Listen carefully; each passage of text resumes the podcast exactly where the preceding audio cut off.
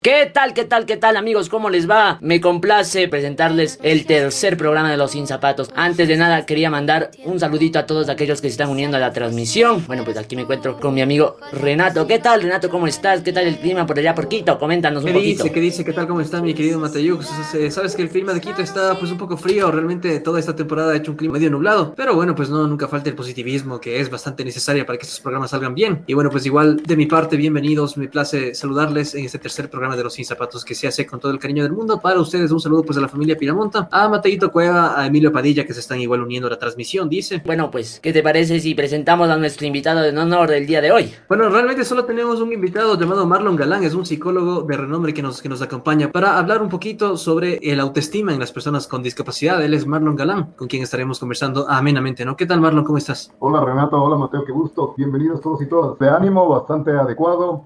El clima nos ha acompañado, nos ha ayudado, no ha llovido, que eso es bueno, la transmisión no se va a cortar. Y siempre con bastante expectativa sobre el programa y la cobertura que vamos a tener. Claro que sí, claro que sí, vamos a pasar a un corte musical y pronto volveremos, ¿no? Con esta conversación que está bastante interesante, bastante amena. ¿Qué tal, qué tal, estimada audiencia? Bueno, pues hemos regresado del pequeño corte musical. Cuéntanos, Marlon, un poquito acerca de qué es una discapacidad desde tu perspectiva. Discapacidad es un término muy general que abarca las deficiencias, las limitaciones de la actividad y las restricciones de la participación de las personas en el contexto social. Dentro de eso, nosotros podemos visualizar qué es una limitación. Por lo tanto, una limitación de la actividad son dificultades para ejecutar acciones o tareas. Cuando me refiero yo a dificultades, estoy manifestándome sobre todo impedimento que tienen las personas, ya sea con discapacidad o sin discapacidad. Yo quisiera profundizar ahí un poquito, verás, tengo entendido que hay discapacidades leves, discapacidades como que más, más fuertes, que serían ya pues en el ámbito de lo intelectual. Para hablar de los grados de discapacidad, ¿qué te parece si hablamos un poquito más de los tipos de discapacidad? Pero previo a los tipos de discapacidad, podríamos también estar hablando que es una restricción de la participación, porque sabemos que todas las personas tenemos problemas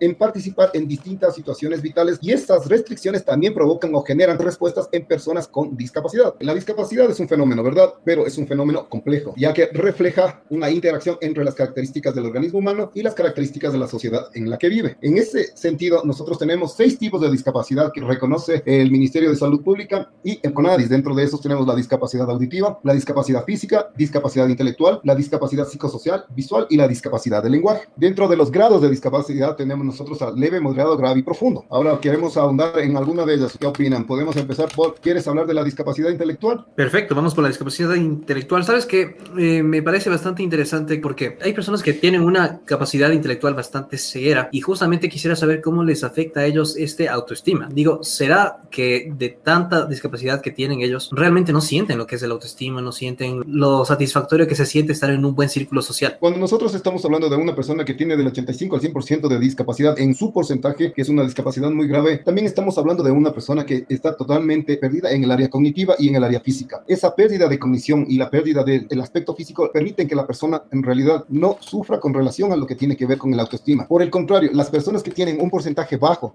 del 30%, del 50%, del 60%, ellas sí tienen un concomitante en relación al dolor que sienten al visualizar la deficiencia y el trato inadecuado que les proporcionan las demás personas. Entonces, cuando hablamos de una discapacidad muy fuerte, ¿influye en su autoestima? Si es que estamos en estado vegetativo, ya no influye. Claro, y eso es muy importante, creo yo, porque imagínate, mucha gente se pregunta cómo estas personas pueden desarrollar un círculo social, cómo pueden tener una buena autoestima. Tienden a ser poco comunicativos, ¿no? ¿Cómo podemos saber las emociones que ellos nos transmiten? Por ejemplo, hay personas que lloran sin estar tristes, ¿no? Me refiero a discapacidad intelectual, lloran sin estar tristes, por ejemplo, se ríen de la nada. Entonces, ¿cómo nosotros podemos interpretar esas emociones? ¿Cómo podemos saber lo que ellos sienten? ¿Y cómo podemos transmitir nosotros de igual manera lo que nosotros sentimos? Cuando nosotros queremos hablar de emoción, vamos enfocándonos en el tema que nos compete, que es sobre el autoestima. ¿Qué es el autoestima? Es una valoración. Cuando yo me valoro, quiere decir que me estoy poniendo un puntaje. Este puntaje puede ir desde 0 a 10 dependiendo del sujeto, dependiendo de la situacionalidad que quiera él calificarse. Si yo me estoy valorando de manera negativa, pues mi respuesta en cuanto a mis emociones van a ser de manera negativa. La autoestima no solamente tiene que ver con la forma en la que yo me valoro, sino también tiene que ver con la forma en la que yo me percibo. Ya tenemos dos puntos. Si me valoro de manera negativa, si me percibo de manera negativa, el resultado de eso, pues obviamente no va a ser nada adecuado. Vamos a ponerle a esto un tercer punto, que es el juicio. El juicio tiene que ver con el dictamen que yo doy sobre lo que yo hago, lo que yo digo y lo que yo poseo. Si es un juicio positivo o si es un juicio negativo, entonces los resultados van a generar respuestas, ya sean positivas o negativas en las personas. Por lo tanto, la función de evaluación que tienen las personas está basada en pensamientos. ¿Qué tipo de pensamientos son los que están llenos en la mente de esa persona? Son los que van a determinar la valoración de su autoestima. Y eso le va a dar como respuestas tipos de sentimientos. ¿Qué tipos de sentimientos? Nosotros sabemos que hay sentimientos de alegría, de tristeza, de odio, de enojo. Pensemos en edades, ¿verdad? Pensemos en edades. De 0 a 5 años los niños, ya sean con que tengan una discapacidad o que no tengan una discapacidad, están inmersos en el seno materno. Por lo tanto, el cuidado de la familia es importante y fundamental. Un niño de 0 a 5 años se está desarrollando donde la familia le dice que es lindo, que es hermoso, que todo lo que posee es adecuado, que nada ni nadie le puede hacer daño y a los cinco años un día ingresa al jardín y en el jardín se topa con diferentes tipos de experiencias y de expresiones. Entonces, si es que es un niño que tiene una discapacidad física muy evidente, los demás niños le van a preguntar por qué eres así. Y él no va a saber qué responder, ya que en el seno, en el vínculo donde él se formó, estuvo claro de que él es un niño hermoso, de que él es un niño bastante bien desarrollado. Contrasta con lo que le hacen las preguntas a los demás niños. Ahí es cuando recién empieza, mira, a partir de los cinco años, cuando empieza la vida social, ahí es cuando una persona con discapacidad o sin discapacidad se enfrenta a la valoración de lo que él piensa y de lo que él siente. Influye muchísimo que los padres hagan un ejercicio durante el crecimiento hasta los cinco años en cualquier niño como sin discapacidad sobre conceptos positivos para que luego las respuestas que diga el mundo externo sean favorables, eso sí influye. Pero en todos los niños, ya sea con discapacidad o sin discapacidad, que yo he tenido la oportunidad de valorar, cuando ingresan al colegio siempre va a haber algún choque sobre qué es el concepto de ellos mismos. Me gustaría preguntarte justamente con respecto a este choque emocional que tú dices. Este choque emocional, ¿qué tan fuerte puede ser? Digamos, puede aislar a una persona completamente. Pongamos de ejemplo a un niño que sabe hablar, que sabe caminar, pero le falta un brazo. A ver, yo eh, por mi trabajo soy calificador de discapacidades y por mi trabajo he tenido la oportunidad de contar con el conocimiento y con la posibilidad de comunicarme y de interrelacionarme con una gran diversidad de personas con discapacidad. Cuando nacen con discapacidades físicas evidentes, siento yo que el desarrollo de la persona llega a quebrantarse entre los 14 y los 17, 18 años. No es lo mismo que una persona que no haya nacido con discapacidad y que por cualquier situación, por un accidente de tránsito, por un desastre natural o por algún evento fortuito, se haya quedado con discapacidad, el evento traumático es mayor. Entonces, las respuestas van a ser diferentes dependiendo de cuál es el origen de la discapacidad, si es de nacimiento o si es adquirida. Perfecto, me parece bastante interesante este tema y seguiremos hablando, nos seguiremos compartiendo un poquito más con Marlon. No se desconecten, nos vamos a un corte musical con una cancioncita de Sin Bandera llamada entre mi vida. ¿Qué tal, qué tal, qué tal muchachos? Bueno, pues seguimos aquí con esta conversación. ¿Y qué te parece, Marlon, si nos hablas un poquito acerca de los tipos de discapacidad en los cuales estamos hablando? ¿Qué es una discapacidad física, por ejemplo? Gracias, Renato, pero solamente para hacer un pequeño retroceso de lo que hemos hablado hasta ahora, hemos hablado de lo que es la discapacidad, que es un término general que abarca las deficiencias, las limitaciones de la actividad y las restricciones de la participación. Dentro de eso habíamos abordado qué son las limitaciones de la actividad, que son dificultades para ejecutar acciones o tareas. Y también habíamos hablado de las restricciones de la participación que tienen las diferentes personas con o sin discapacidad. A la vez, entonces, habíamos manifestado que la discapacidad es un fenómeno complejo. Este fenómeno refleja una interacción entre características del organismo humano y características de la sociedad en la que se desempeña esta persona. Y habíamos dicho que el Ministerio de Salud Pública junto con el Consejo Nacional de Discapacidades, el CONADIS, reconoce las discapacidades auditivas, discapacidad física, intelectual, lenguaje, psicosocial y visual. Por lo tanto, vamos un poquito a ir manifestando sobre qué es cada una de ellas. ¿Les parece? Dentro de las cuales habíamos hablado un poquito sobre la discapacidad intelectual, que es a mí con la que yo mejor me desenvuelvo, ya que como calificador de discapacidades es en el área en la que yo intervengo con mayor claridad. Apoyo en las demás haciendo la evaluación, obviamente, pero en las que yo hago el carnet son estas, en la discapacidad intelectual y en la discapacidad psicosocial. Dentro de ello, nosotros podemos manifestar qué es una discapacidad intelectual. Por lo tanto, se define como toda limitación del funcionamiento intelectual. Aquí voy a hacer un paréntesis, ¿sí? Porque muchas personas a lo mejor que nos están escuchando van a tener un pequeño vacío y nos van a decir qué es el funcionamiento intelectual. En algún momento del desarrollo de todos y cada uno de nosotros, mientras vamos empezando en el mundo académico, resulta que unos tienen un proceso con mayor agilidad que otros, a lo que llaman el nivel de aprendizaje. Dicen, él aprende rápido y él tiene un proceso con mayor lentitud de aprendizaje. Entonces, en ese sentido, hay personas que tienen para aprender la capacidad de un bus y hay personas que para aprender tienen la capacidad de un mini Austin. En ese sentido, el bus me sirve para transportar, por supuesto. El mini Austin me sirve para transportar también. ¿Cuál es la diferencia? La cantidad de pasajeros de los cuales yo puedo llevar. Por lo tanto, si yo me voy en el bus a la playa, a lo mejor llegue más rápido que en el mini Austin, me voy a demorar mucho más pero los dos llegan a la misma meta. A eso nosotros les llamamos las diferencias en el aprendizaje. Y estas diferencias se ven marcadas, hagámonos nuevamente el ejemplo de los autos. En el cilindraje, hay vehículos donde el cilindraje está dado por 2500, por 2000, por 1500. Entonces, dependiendo del cilindraje, vamos a tener la respuesta del vehículo en velocidad. Lo mismo va a pasar en las personas. Entonces, dentro de lo que a nosotros nos lleva o nos conlleva para la evaluación, tenemos que hacer una valoración de coeficiente intelectual basada en las escalas de Wessler y este coeficiente intelectual nos tiene que decir que es menos a 70. Entonces, si es que el coeficiente intelectual evaluado por el test de Wessler, que es dentro de la psicometría una de las herramientas con mayor fiabilidad, nos indica que la persona ha sacado un coeficiente intelectual de 69, entonces estamos hablando de una persona que tiene una disminución intelectual. ¿En qué grado? Entonces ahí vienen los grados de intelectual leve, moderado, grave y profundo. Y nosotros en ese sentido vamos calificando. Recuerden, nosotros no calificamos cómo responde la persona, sino cuánto esta persona va a avanzar con las herramientas que tiene. Yo he tenido la oportunidad, mira, de calificar personas con coeficiente intelectual de 69. Les hemos calificado muy bajos porque están muy bien adaptados, porque ellos tienen una buena respuesta social, entonces eso les genera que puedan desenvolverse, entonces su carnet no es muy alto al de otras personas que no tienen estímulo. Pero bueno, a mí me gustaría hablar un poquito del autoestima. Vamos a seguir hablando del autoestima que me pareció bastante interesante. A ver, hablemos, por ejemplo, de un niño el cual nació con una discapacidad, pero tiene hermanos los cuales son normales, digamos. ¿Cómo hacer para evitar ciertas burlas, para evitar ciertos comentarios. ¿Cuál es la mejor técnica, la mejor manera de explicarles a los niños o a los demás hijos que todos somos iguales, ¿no? Y que tienen que ayudar al hermano. Estamos hablando de papá, mamá. Papá, mamá tienen un hijo, el hijo tiene discapacidad y después papá, mamá aumenta la familia y tienen un hijo sin discapacidad, ¿verdad? Sí, sí, el caso. El primer punto, ¿cuál es la diferencia de edad entre el un hijo y el otro hijo? Perdón que te interrumpa, Mati, pero ¿sabías tú que con discapacidad o sin discapacidad la diferencia de edad influye mucho en la respuesta, en el trato que se tiene como hermanos? ¿Sabían eso ustedes? Olvidémonos de la discapacidad. ¿Con o sí? La edad influye. Yo soy el último soy un hombre ya de edad bastante grande con relación a ustedes. Yo soy el último de seis hermanos, una familia extremadamente abundante, pero mi hermano mayor me pasa a mí con 20 años. No obstante, que somos hermanos, tenemos serias diferencias entre él y yo por 20 años de edad distintas. Claro, pongámosle una edad estimada entre los 20 años de diferencia. Vamos que el hermano mayor tiene 15 y que el hermano menor, en este caso el sano, tiene unos 7. Ya, primero, perdóname que te interrumpa, Renato, y que te corrija. A ver, no hay, la palabra sano no es correcta, ¿sí? Recuerda, estamos hablando de discapacidad y aquí a toda nuestra audiencia, a todos los que nos escuchan y a todas las personas, por favor, yo les pido de corazón, repliquen esto. No hay sanos, no hay enfermos, sabemos personas, personas con distintas formas de entender la vida y con distintas formas de visualizar la, las necesidades, personas con discapacidad y personas sin discapacidad. Eh, pero, perdón, y a lo mejor ustedes me, me, corregirán, pero cuando se hace esta distinción entre sano y enfermo, es ofensivo y nosotros, las personas que vamos a, vamos a corregir eso entonces, vamos a corregir esto y vamos a decir que, mm, no sé, que el hermano tiene desarrollado los cinco sentidos a plenitud.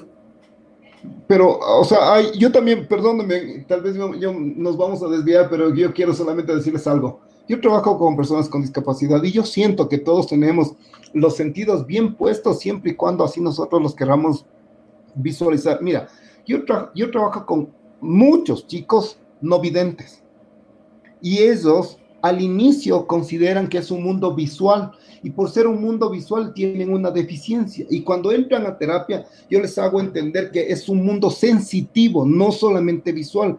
Y al ser un mundo sensitivo, y si tú tienes la oportunidad de desarrollar tus sensaciones, tus emociones, tu sensibilidad, te apropias y desarrollas mucho más. Perdón, no el paréntesis. Eh, algo querías decir, Mate, perdón. No, no, eh, que nos ayudes con la respuesta. Por ejemplo, ¿cómo puede hacer el papá y la mamá para hacerle entender al hermano que quizá tiene que ayudarle y, y ayudarle con la discapacidad en este caso? ¿Cuál era, cuál era la diferencia? Ya me, como ustedes verán, soy un poco... 15 el hermano mayor y 7 el hermano menor. Entonces, a ver, pongámonos en una edad, 15 y 8, ¿verdad? Sí, sí, sí. Sí, sí.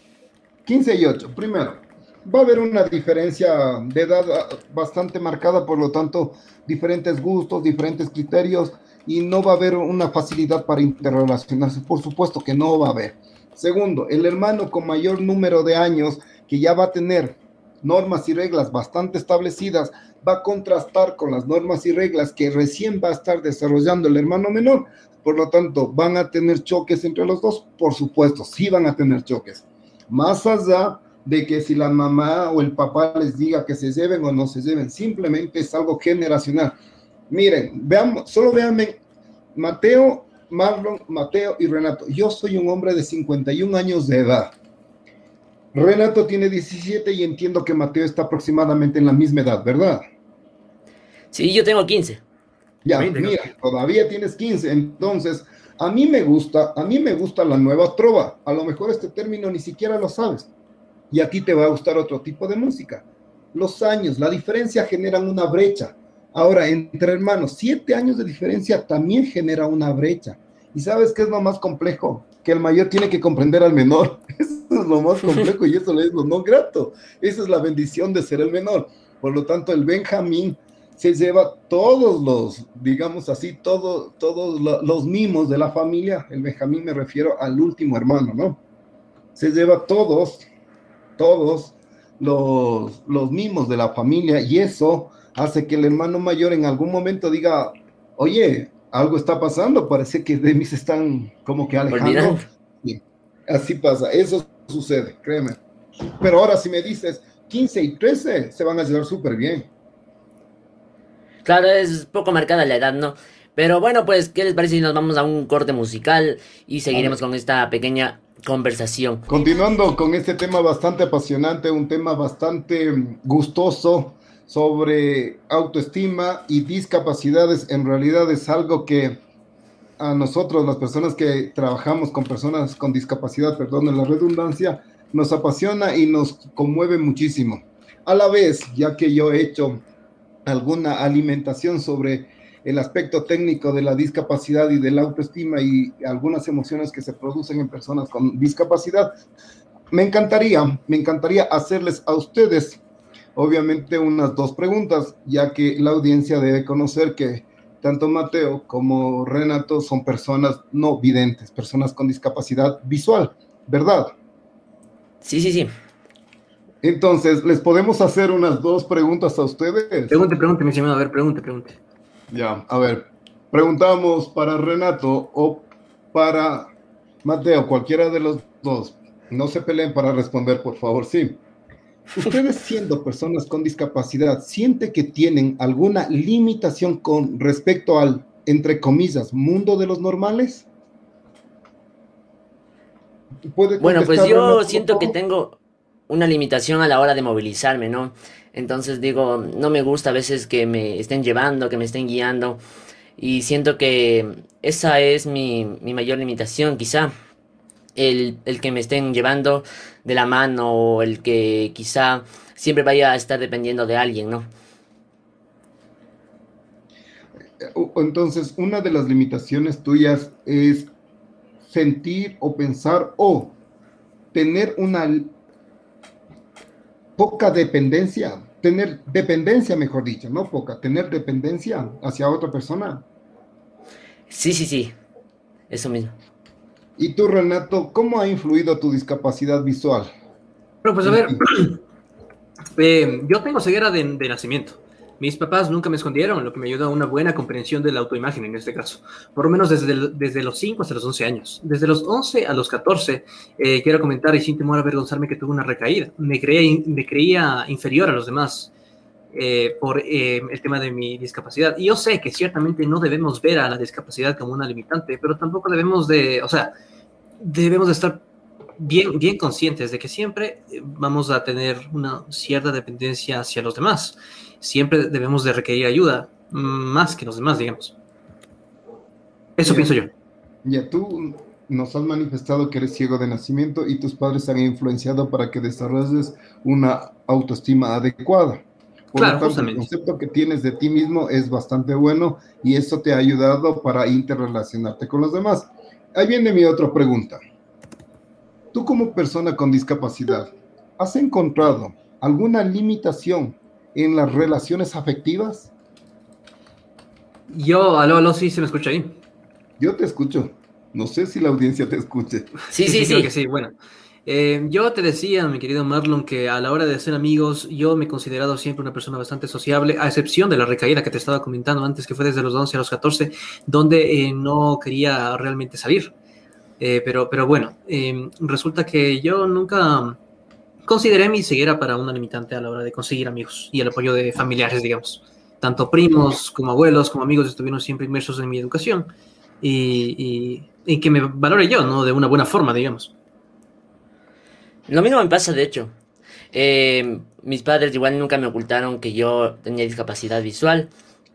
Y sí, me sentía mal, por ejemplo, de pequeño a los 8 años, cuando íbamos a fiestas así y preguntaban, por ejemplo, ¿por qué es así ese niño así? Entonces me sentía un poco mal. Pero luego lo fui afrontando y lo bueno de mi círculo social, se puede decir, es que tuve una excelente infancia con mis primos, ya que solo tenemos dos años, un año de diferencia.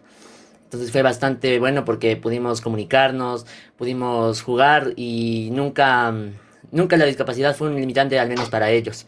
Nunca me discriminaron, nunca me dijeron por la discapacidad nada. Fabuloso. Entonces, a ver, ustedes han tenido una familia organizada que les ha generado seguridad. Esta seguridad les ha hecho que el desenvolvimiento social de ustedes sea adecuado, ¿verdad? Justamente. Sí, sí, perfectamente. Ya. Y este desenvolvimiento que tenemos a nivel afectivo, ¿también ha sido adecuado? ¿Han llorado por amor? Chuta, yo creo que una, una besita sí, verás, mi amor. Pero, pero bueno, pues a ver, yo te quisiera hacer aquí una, una pregunta. pero me encantó esa retroalimentación. A ver, nos no, pues es que... por lo tanto, cuando uno dice yo he llorado por amor, he llorado yo, han llorado otras personas, has llorado tú, a lo mejor Mateo todavía no, o ya mismo. No, no, yo no. No, no, no. Nadie le quiere por feo. Eso es parte del no, mundo. No, a mí más me quieren, pero siempre me he caracterizado por no llorar así, porque, bueno, pues mi papá siempre me educó así, me decía que sí, que no, que no hay que llorar, que no hay que llorar, que no hay que tener miedo. Entonces, no, no es como que he llorado. Yo te quisiera preguntar, estimado Marlon, tú ciertamente como nos comentas has convivido bastante y has podido conocer a bastantes personas con discapacidad. ¿Qué pasa en cambio cuando la familia les esconde, cuando la familia en cierta forma se avergüenza de ellos, de su, de su, de su limitante en este caso? Este, no sé si tú has tenido, y sé que es un poco fuerte, pero sí me gustaría abordar este tema, alguna persona que se haya suicidado por, por esta causa, por este choque emocional. Bueno, la depresión ataca a personas con discapacidad y sin discapacidad. La depresión es la causa número uno de suicidios que ocurre en las personas. Bueno, pero yo me, yo me enfoco a la discapacidad, netamente. Sí, ya, a eso voy. No importa si tienes o no discapacidad, igual te puedes deprimir. El punto es el siguiente, mira, que en la última quincena de años, en los últimos 15 años, el Ecuador, el Ecuador ha evolucionado de una manera bastante acelerada con relación al tema discapacidades.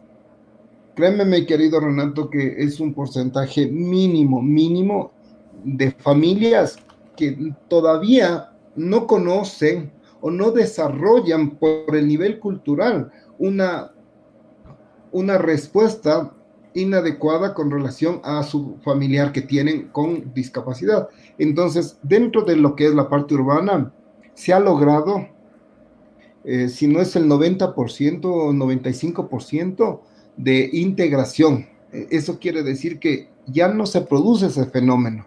Tal vez en el campo se dé un poco por la lejanía, se dé un poco esta cuestión que tú dices que se esconde a los hijos con discapacidad, pero es muy poco se ha hecho bastante en política de discapacidad. Los gobiernos en los últimos 15 años, 17 años, han venido trabajando extremadamente fuerte sobre la integración y esto ha Danos algunos ejemplos de eso. ¿Perdón? Danos algunos ejemplos de eso que tú dijiste que los gobiernos han venido trabajando en este en esta, en esta, proyección no sé si ustedes, no sé si ustedes se, acuerdan de que, bueno, ustedes son guaguitos, ¿no? Pero la, audiencia, si es que hay personas de, de, 50 años de edad, van a tenerlo muy, muy, muy claro esto. Antes, a una persona con discapacidad le decían, tienes que irte a una educación especial. Resulta que se toman nuevas políticas estas nuevas políticas dicen somos integracionistas, por lo tanto, ¿por qué tienen que ir a una educación especial cuando tienen que hacer una educación regular integradora, donde las unidades educativas comienzan a hacer, comienzan a generar las reglas, los recursos para que estas personas con discapacidad, para que los seres con discapacidad se integren a una educación regular? Esto es un avance fundamental, esto es un avance importantísimo. El segundo avance importante es que, mira, antes, antes tú te ibas a un, bar, te ibas a una cafetería, te ibas a un restaurante y obvio no veías a personas con discapacidad nutriéndose, alimentándose, porque no tenían accesibilidad. Hoy por hoy las tienen. Hay muchos lugares, mira, yo conozco lugares que hay cafeterías para personas sordas, hay cafeterías que tienen el menú en braille, hay cafeterías que tienen el menú en pictogramas para personas con autismo, hay cafeterías que tienen cintas o que tienen puntos o que tienen barras en el suelo para guías de personas no videntes. Entonces, hoy siento yo que hemos avanzado y hemos avanzado muchísimo.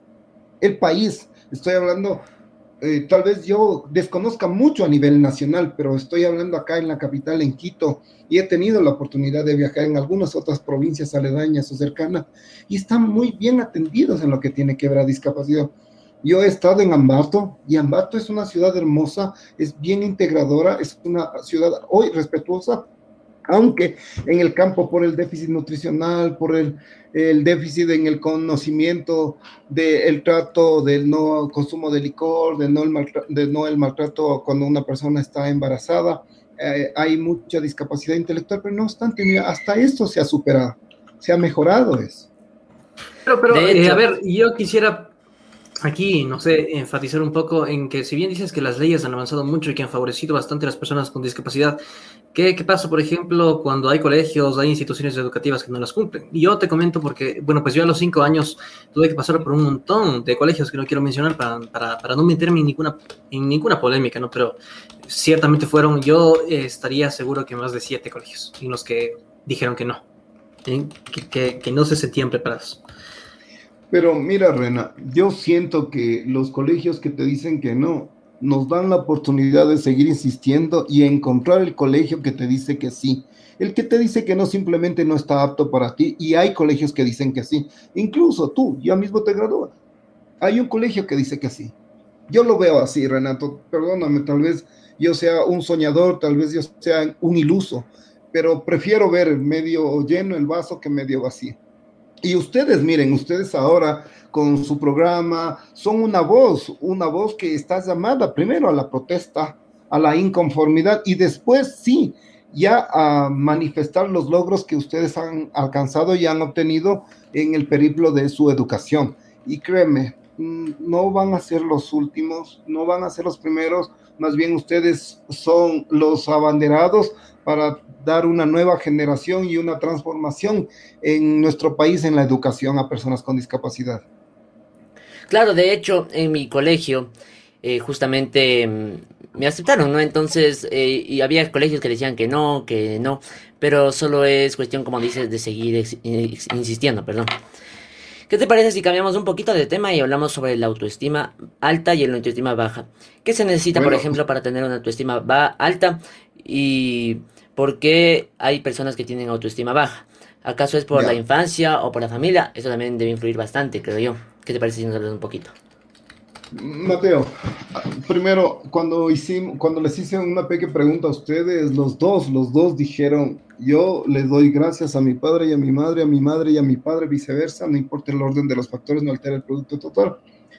Porque ellos me enseñaron cosas positivas, ¿verdad? Así fue la, la respuesta de ustedes. Para tener una, alta autoestima, créeme que primero se desarrolla en el hogar, en la familia. De 0 a 5 años tiene que ver todo desarrollo, toda espina emocional de cualquier ciudadano, de cualquier sujeto, de 0 a 5 años. Si de 0 a 5 años en mi hogar, en el núcleo, en el vínculo donde yo me encuentro, hay pelea, hay maltrato, hay ofensas verbales, ofensas físicas, eh, desacuerdos, desatinos, y yo estoy constantemente expuesto a este tipo de situaciones, pues lo lógico es que mi respuesta emocional no sea la más adecuada y por ende mis respuestas verbales, físicas, tampoco van a ser las mejores. Ustedes, los dos, dijeron algo que es el pilar fundamental. Yo sentí que mi familia me apoyó. Y más bien, mira, a mí me encantaría aquí retroalimentarlos. Cuando ustedes dijeron, mi familia me apoyó, ustedes como personas no videntes, me podrían decir, ¿qué hicieron su familia que sintieron el apoyo de ellos? Eso les va a ayudar mucho más de lo que yo les puedo decir, créeme, porque eso es lo que tiene que ser una familia en realidad, lo que sus familias hicieron con ustedes. De hecho, pero bueno, pues vamos a irnos a nuestro último corte musical y vendremos con la despedida. Siendo las 5 con 52 minutos de la tarde, mandamos un saludo también a todas aquellas madres que nos están escuchando, que estamos próximos del Día de la Madre. Por acá me están pidiendo Así un que no sé pasillo. si alguien quiera mandar un saludo. No, bueno, pues yo nomás le mando el saludo. Así que, No, bueno, sí, pues nos vamos con una cancioncita. ¿Qué dicen? ¿Qué dicen, estimados amigos? Bueno, pues hemos llegado al final de este magnífico conversatorio con el psicólogo Marlon Galán. Que bueno, pues estuvimos hablando sobre la discapacidad y el autoestima, así a breves rasgos, porque sinceramente, eh, Marlon, pues eh, realmente te felicito bastante. Es una persona que realmente supo desglosar bastante bien los temas a tratar y se entendió perfectamente, que es algo que muy pocas personas logran en sí, ¿no?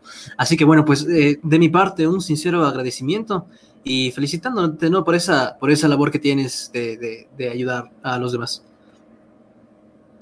Gracias, Renato. Para mí ha sido un gusto el poder compartir con ustedes, Mateo, de igual manera, un gusto. A la distancia, un abrazo, saludos a todos. Claro que sí, pues muchísimas gracias Marlon por estar aquí, por acompañarnos y por hablarnos un poquito acerca de la discapacidad. Nos vemos en otro programa.